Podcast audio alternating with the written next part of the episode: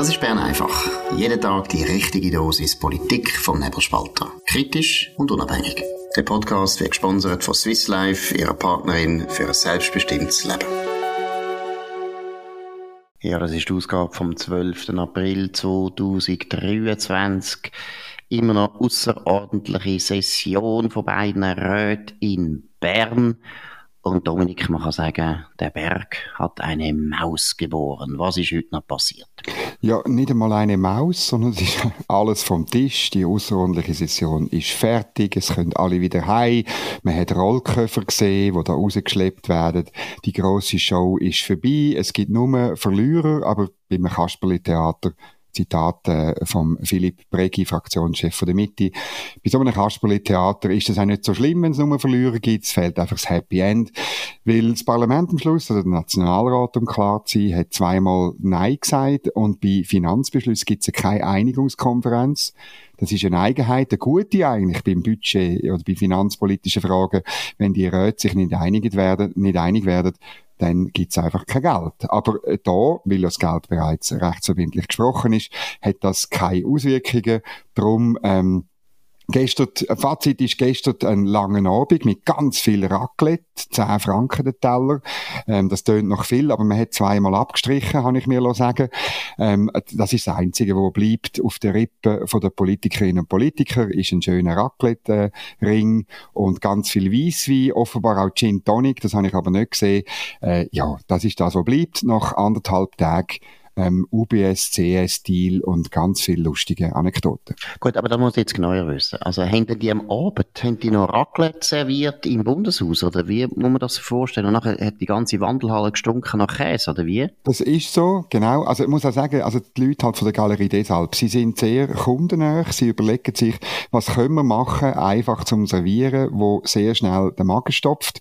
Und ich finde Raclette eine gute Idee. Und es ist auch wirklich richtig gemacht worden. Es sind also Walliser gewesen, die gestrichen haben, weil, das äh, kann ich dir sagen, weil ich mit einer Walliserin verheiratet bin, da musst du also in die Lehre gehen, Raclette streichen und es ist gestrichen, nicht mit diesen Scheisspfännchen, wie man es in der also, Deutschschweiz hat. Also, um das erklären, ich habe keine Ahnung. Also streichen mit dem Messer oder was? Mit dem Messer muss man das von einem Leib abstreichen, wo oben dran äh, beheizt wird, also eigentlich natürlich am Feuer, aber der Kompromiss muss man machen in der Neuzeit, also mit einer Heizschlange. Wahrscheinlich ist das ganz schlimm und verstoßt gegen alle Stromsparvorschriften ähm, von der Simonetta Sommaruga. Aber dann tut man es abstreichen. Raclé ist das französische Wort für streichen. Und wenn es nicht gestrichen ist, ist es nur geschmolzener Käse. Und das hat man aber, man hat es richtig gemacht und man muss da in die Lehre gehen, weil das kommt auf den Druck an, und nicht zu viel Druck, nicht zu wenig. Wenn du zu wenig Druck machst, ist das Raclette zu klein. Wenn du zu viel Druck machst, dann kommt äh, zu viel nicht richtig geschmolzenen Käse mit. Also sozusagen wirklich die Mitte. Also darum ist auch die CVP die Mitte im Wallis so stark. Das hat alles nur mit dem Raclette zu tun. Das hat es gestern Abend noch gegeben. Ist sehr viel konsumiert worden. Und ähm, das ist wirklich eigentlich ein, Highlight gewesen, äh, gestern. Der Nationalrat hat ja bis um halb zwei am Morgen gemacht. Er hat kurz vor Mitternacht das erste Mal entschieden, dass man gegen äh, den Kredit äh, ist, den Nachtragskredit. Ähm, und nachher hat man noch neun Postulate äh, behandelt, muss man sich vorstellen, zwischen Mitternacht und halb zwei. Die Postulate, sind, äh, die sind alle nett, so Prüfaufträge für, weißt, äh, Eigenmittel, für Too-Big-to-Fail-Regulierung und so weiter. Das ist alles gut. Äh, ähm, Karin Keller-Sutter hat das gut gemacht bis zum bitteren Ende. Dann sind alle ähm, ins Bett, mehr oder weniger schnell. Äh, eben Gin Tonic muss noch geflossen sein, da bin ich aber nicht dabei gewesen, muss ich also sagen. Und am Morgen, am 7. ist es dann in die Finanzkommission vom Ständerat weitergegangen. Ein Ständerat, Mitglied von der Finanzkommission, hat mir gesagt, ja, das ist wahnsinnig früh. Er hätte wirklich müssen am 6. Uhr aufstehen, weil er unbedingt noch müssen ein bisschen zu Morgen essen. Ähm, dann hat die Kommission im Ständerat hat ein Brückli gebaut. Sie hat einen sogenannten Prüf Prüfauftrag eingebaut in den Beschluss. Ähm, es hat einen riesen Streit gegeben im Ständerat. Dort ist eine äh, Debatte am halb neun losgegangen. Was man, ob das wirklich ein obligatorischer Auftrag ist oder nur ein Prüfauftrag. Ähm, man hat dann beschlossen, nur prüfen. Ähm, ganz turbulent muss die Fraktionssitzung von der SP gewesen sein, weil äh, Leute in der SP haben gesagt, also gut, also die Mehrheit von der SP-Fraktion hat gesagt, gut, also jetzt haben wir das reingebracht, jetzt tun wir das äh, genehmigen. Äh, eine Minderheit, äh, die USO-Fraktion, inklusive Cedric Wermuth, der ist dann am Mittag wieder, wie, ähm, wieder ans Pult gegangen, ist dagegen gewesen, gegen den Kompromissvorschlag aus dem Ständerat. Die SVP ist ebenfalls dagegen gewesen, weil ihre äh, Vorstöße überhaupt nicht reingekommen sind und so ist es am Schluss rausgekommen, dass äh, der Kompromiss ein zweites Mal ab abgelehnt worden ist mhm. im Nationalrat. Also, wir haben eben deswegen natürlich länger über das Raclette geredet, weil das wirklich das Einzige ist, was man sich wird erinnern an die, an die außerordentliche Raclette-Session, ja. Ja, also, ich meine, es ist einfach eine Zumutung. Ich meine, das Ganze ist eigentlich in dem Sinne auch überflüssig gewesen. Wir haben, all die Parlamentarier haben ja geschrauen nach dieser außerordentlichen Session. Man hätte jetzt das ganz so gut können in der Sommersession beschließen, was man jetzt beschlossen hat. Ist völlig unnötig gewesen reines Schaulaufen in dem Sinn. Vielleicht noch einmal schnell zu den Parteien. Du hast gesagt, bei der SVP hat es da keine Verunsicherung gegeben. Aus meiner Sicht doch noch erstaunlich, dass jetzt sich die USO-Fraktion durchgesetzt hat. Du hast gesagt, das ist eine Minderheit eigentlich gewesen. Wieso haben die sich nachher können durchsetzen können? Ja, also es ist, ähm, die SP ist bei der Abstimmung dann gespalten gewesen. Äh, das ist interessant. Das ist selten der Fall, muss man sagen, weil, weil sonst äh, die SP wirklich sehr einheitlich stimmt. Aber es hat einige Enthaltungen gegeben auf, auf selber Seite. Es hat äh, auch einige Zustimmungen gegeben eben zu dem Kompromiss. Aber es hat dann eben nicht gelangt. Also kommt, muss auch noch die Grünen erwähnen, die auch ganz klar dagegen gewesen sind, die gesagt haben, ihre, ihre Bedingungen sind nicht erfüllt. Ja, äh, äh, am Schluss, es hat halt jede Partei doch ein bisschen ihre Süppli Süppli. Und für die Rennleitung, die natürlich an Wahlkampf denkt hat, ist es ganz klar gewesen, dass man da muss Nein sagen, oder, ähm, dass, das, dass das nicht geht, weil es ist für Cedric Wermuth und die USO-Fraktion klar, es ist ein Dilemma, ein Problem vom Kapitalismus und du kannst nicht äh, die Überwindung vom Kapitalismus anstreben und dann für, äh, für einen Kredit sein, zum eine Bank retten mit 109 Milliarden. Das, das verstehe ich ja schon aus ideologischer Sicht, dass das nicht geht. Vielleicht noch eine spannende Abstimmung aus dem Ständerat. Dort hat die grüne Lisa Mason, die haben wir schon mal besprochen bei Bern einfach, die wird langsam müssen Dauergast, müssen die vielleicht einmal einladen. Sie hat noch einen Antrag gestellt, keine Minderheit, dass man das Trennbankensystem einführt. Also, äh, das heißt, die Abtrennung vom Investmentbanking vom normalen Bankgeschäft. Und das ist nur ganz knapp abgelehnt worden mit 22 zu 19 Stimmen. Und interessant ist, zwei Sozialdemokraten sind dagegen gewesen, nämlich Eva Herzog aus Basel und der Roberto Zanetti aus Solothurn. Und wenn die anders gestimmt hätten, wie ihre linksgrünen Kolleginnen und Kollegen, dann hätte es anders ausgesehen. Dann hätte der äh, Antrag von der Lisa Mason mit 21 zu 20 gut gewonnen und der Bundesrat wäre beauftragt worden, ein Trennbankensystem einzuführen. Das ist noch Wieso hätte, hätte, nicht der Nationalrat dann auch noch müssen sich äußern zu dem? Hätte das gelangt, wenn der Ständerat das allein... Er hätte sich, nein, er hätte sich müssen äußern, weil das wäre dann eine, eine letztliche Differenz gewesen, die wäre am Nachmittag in den Nationalrat gekommen. Klar, man kann jetzt nicht sagen, wie es rausgekommen wäre, aber ähm, äh, ja, es wäre, das wäre also sicher ein, ein spannender Entscheid gewesen. Es zeigt, mhm. dass von all diesen Vorschlägen, Eigenkapital, Mal mehr oder irgendwie ähm, too big verbieten von too big to fail, SVP-Vorschlag. Also das Trennbankensystem, die die, die Schiene, sagen wir jetzt mal, der Ansatz, der ähm, ist der, wo vielleicht noch am ehesten von diesen ähm, ja. Ideen, die bei genauer äh, Betrachtung alle nicht so gut sind, wo noch am ehesten im Parlament vielleicht äh, mindestens im Ständerat eine Mehrheit gehabt hätte fast. Gut, aber da muss man jetzt mal sagen, das ist eine von der bierweichsten Ideen. Die SP und die SP haben das ja schon vor ein paar Jahren gefordert und das ist einfach eine völlig absolut absurde äh, wie soll man sagen, Lehre aus Amerika. In Amerika ist es völlig anders. Dort haben sie Investmentbanker, aber grosse Investmentbanker und deshalb macht das auch Sinn. Durch das Trennbankensystem in der Schweiz hat man gar keine Investmentbanker. Also das ist ein völliger Blödsinn. Wir haben Investmentbanker nachher im Ausland, aber gar nicht in der Schweiz. Von dem her ist das Trennbankensystem, das man da hätte wollen machen in der Schweiz, ist ein völliger Furz. Das ist gar nichts wert. Es ist wie alles. Man muss jetzt vielleicht einmal zur Beurteilung kommen von dieser ganzen Sache, was jetzt da gelaufen ist, ist meiner Meinung nach, wir sind ja nicht immer Freunde von der Mitte und von der FDP, wo immer jammern, sie müssen Verantwortung übernehmen, während die anderen zwei sogenannten Polparteien sich auf ihre Kosten können profilieren. Aber ich muss jetzt sagen, das ist jetzt wirklich mal der Klassiker. Erstens wichtige Tatsache. Im Bundesrat hat SVP und SP Mehrheit. Und das hat auch der Philipp Regi völlig zu Recht gestern im Nationalrat gesagt. Wenn das eine Lösung ist, wo die zwei Parteien so dumm finden und so daneben finden, dann hätten doch ihre Bundesräte das sehr leicht können ablehnen im Bundesrat, wäre es nie zu dieser Lösung gekommen.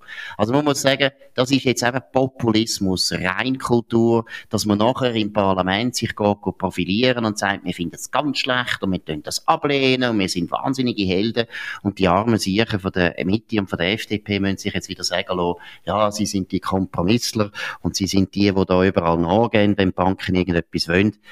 SP und SVP hat Mehrheit im Bundesrat. Sie hätten das können verhindern, aber natürlich haben die Bundesräte auch gewusst, sie sind in der Verantwortung sie haben gewusst, es ist ein Notfall, sie haben gewusst, wir brauchen irgendeine Lösung. Man kann lange darüber streiten, ob das die beste Lösung ist. Ich bin auch nicht ganz sicher, ich glaube, es hätte wahrscheinlich bessere Lösungen gegeben, aber es ist jetzt halt die Lösung, die noch zur Verfügung gestanden ist, die hat man jetzt beschlossen, mit den Stimmen von der SP, mit den Stimmen von der SVP und dass die zwei, Partei zwei Parteien nachher gross auffahren, in der außerordentlichen Session als die Helden der Opposition. Es ist eigentlich total lächerlich, aber es ist auch in dem Sinn wirklich unanständig, wie sich die da jetzt inszeniert haben. Ja, das sehe ich auch so. Es ist halt einfach bei, es ist immer dann, ähm, mich erinnert es fest an Lex USA. Du erinnerst dich, das ist gerade 2013, 14 gewesen. Man hat dort das Gesetz durchstieren ähm, Evelyn Wittmer-Schlumpf, damals Finanzministerin, hat behauptet, ohne das Gesetz ist alles ganz schlimm und Banken gehen alle zu Boden und man hat nächtliche Sitzungen gehabt. Journalisten haben vor Kommissionstüren gewartet. Ähm, die eigentlichen Informationen hat man aber in den Bars äh, gehört, oder? Wo, wo Leute SMS bekommen haben aus diesen Sitzungen. Am Schluss hat man, ist die Lex USA gescheitert und es ist überhaupt nichts passiert. Immer dann, wenn schweizerische Politik so überhastet und schnell und so, so, so nächtelang wird, dann wird sie dumm, dann wird sie blöd, dann wird sie unnötig. Ähm, Klar, heute muss ich sagen, man hätte eigentlich sollen Ja sagen, weil man letztlich als Schweiz sich sollte hinter den Finanzplatz stellen. Das ist relativ einfach. Ähm, und, ja, und die Täubeli-Nummer, die da abgezogen worden ist vom Userflügel von der SP und von der SVP, ja, äh, das muss man auch sagen, das ist... Das muss man betonen. Oder? Man muss jetzt da die SVP mal zusammenschießen. Das ist einfach birrenweich. Weil letztlich, und du hast völlig recht, also das Beispiel ist ja ganz wichtig gewesen. Auch dort hat nachher die SVP können sagen, wir sind auf der, auf der richtigen Seite gewesen. Dort muss ich aber sagen, dort sind sie nicht vertreten gewesen, so gut vertreten gewesen im Bundesrat. Exakt ja, dort ist nicht einmal der Uli Maurer, ist, dort, glaub, ist der Uli Maurer dort noch dabei gewesen? Ich weiss gar nicht. Ich glaube, dort sind sie nicht einmal mehr im Bundesrat gewesen. Das ist eine andere Situation. Jetzt sind sie mit zwei Vertretern im Bundesrat. Sie haben offensichtlich zugestimmt. Auch die von der SP haben zugestimmt. Ich finde, das ist, das ist jetzt wirklich Kasperli-Theater. Das ist meiner Meinung nach einfach nicht anständig. Wenn die Lösung so birrenweich ist, wenn ihr die so schlecht findet, dann hättet ihr können im Bundesrat schauen, dass eure Vertreter so stimmen, wie ihr denkt und nicht im Nachhinein euch profilieren als die absoluten Maulhelden im Parlament. Ich muss ehrlich sagen, es regt mich richtig auf. Bei der SP kann man nichts anderes erwarten. Das ist eine Juso, birrenweiche Infantilpartei. Aber bei der SVP, wo doch die wichtigste und die grösste bürgerliche Partei ist, grosse Enttäuschung. Es ist halt man hat richtig das Gefühl, so im Zweifel macht man halt gleich noch gern auf Opposition. Also die Partei hat noch nicht die Reife, um können sagen, gut, ähm, es ist ein Krott. Natürlich ist es ein Krott, eine Bank müssen retten. Natürlich ist es äh, ordnungspolitisch unschön. Natürlich hat man 2009, 10, 11 bei dieser Too-Big-to-Fail-Regulierung so da, als äh, man das Problem wirklich lösen. Das hat man uns alle erzählt. Natürlich ist die Enttäuschung gross, ähm, aber es hat auch Leute gegeben, die schon ja, damals eben. gesagt haben, vergessen das. Und, und darum, äh, es ist wirklich eine, eine Kinderei. Es ist doch genau das Gleiche wie die Klimapolitik, wo sie uns auch irgendwelche Seich versprechen, wo jeder weiß, dass es nicht funktioniert, oder? Genauso wie man gewusst hat, dass der Atomausstieg birrenweich ist, obwohl Doris Leuthard grosse Augen gemacht hat und gesagt hat, doch, doch. Oder dass man die, das Klimaziel 2050, oder? Dass man netto null, das werden wir nie erreichen und jeder Mensch, der im tieferen, zweistelligen IQ-Bereich daheim ist mit seiner Intelligenz, weiß das eigentlich. Es ist die Verarschung vom Publikum, wo einfach mal muss aufhören. Too big to fail, die ganze Gesetzgebung ist eine Verarschung gewesen. Man hat es von Anfang an gewusst und man sollte auch jetzt nicht wieder so tun, als könnte man das regulieren. Da finde ich auch wieder die SVP birrenweich, wo das so tut, ja, wir wollen jetzt das Gesetz verschärfen, dann wird es dann ganz gut. dumme Seich und ihr wisst es selber viel besser. Ihr seid wirklich normalerweise auf der liberalen Seite, wo wisst, mit Gesetz kannst du nicht jedes Problem aus der Welt schaffen. Und dass man jetzt da wieder so tut, das könnte man da mit irgendwelchen Gesetzen die neue UBS in die Richtung lenken, wo man gerne hätte. Das ist meiner Meinung nach, ich sage es noch einmal auf Deutsch und deutlich, eine Verarschung der Wähler und man macht es jetzt da damit wir ein bisschen Wahlkampf machen kann. Gut. No, warte noch, wir uns beruhigen. Warte schnell, wir müssen schnell, schnell kurz Schlafen einführen. Weil Schlafen, wir haben es gehört, unsere lieben Parlamentarier haben praktisch nicht können schlafen. Vielleicht haben sie auch deswegen so dumm äh, reagiert. Ich, ich muss jetzt einfach sagen, schlafen das nächste Mal besser. Wir haben da noch einen Hinweis in dieser Sache. Der Powernap wird Ihnen präsentiert von Schlafvoll. Schlafvoll ist das Schweizer Bettenfachgeschäft mit den besten Preisen. Eine Beratung in einer der elf Schlafwohl-Filialen lohnt sich auf jeden Fall. Mehr Infos auf schlafwohl.ch.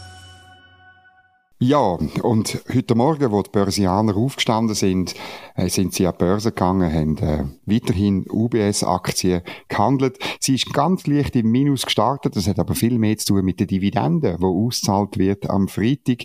Wenn man das eigentlich so ein bisschen umrechnet, habe ich mir sagen von einem Experten, der da rauskommt, ist eigentlich die UBS-Aktie positiv gestartet heute Morgen. Und äh, was gibt's für einen schöneren Beweis, wie komplett irrelevant das war, was man in den letzten 36 Stunden im Bundeshaus abgelassen hat. Die Märkte, die Leute, die wirklich Geld, eigenes Geld in Aktien drin haben, die haben sich von dem Zirkus überhaupt nicht irgendwie äh, beunruhigen. Absolut. Gut, wir gehen auf ein anderes Thema, ganz kurz. Der Blick hat heute wieder eine interessante Schlagzeile zum Klima, zum Stand des Klimas. Dominik, um was geht's?